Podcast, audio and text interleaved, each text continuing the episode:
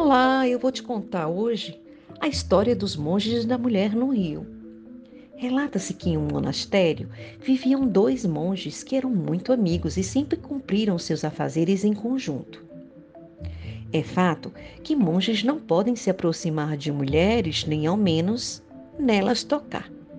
Certo dia, ao atravessarem a floresta para comprar mantimentos na cidade, se depararam com uma mulher que estava com dificuldades para atravessar o rio, que dava acesso ao vilarejo e que se encontrava agitadíssimo. Um dos monges disse: Não podemos ajudá-la. Fizemos voto de que não poderíamos tocar em mulher alguma.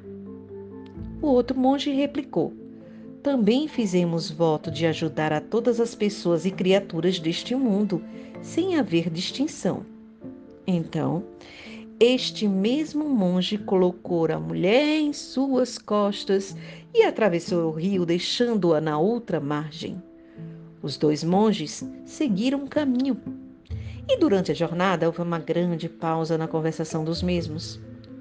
Logo, o silêncio foi interrompido pelo monge que era contra a ideia de carregar a jovem e que disse: Você não devia ter carregado essa mulher. Ela vai ser um peso para a sua caminhada.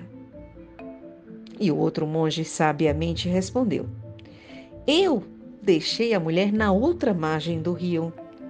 No entanto, você é quem continua carregando a mulher na sua caminhada. Moral da história: o ser consciente não para na culpa e nem na mágoa, apenas se transforma.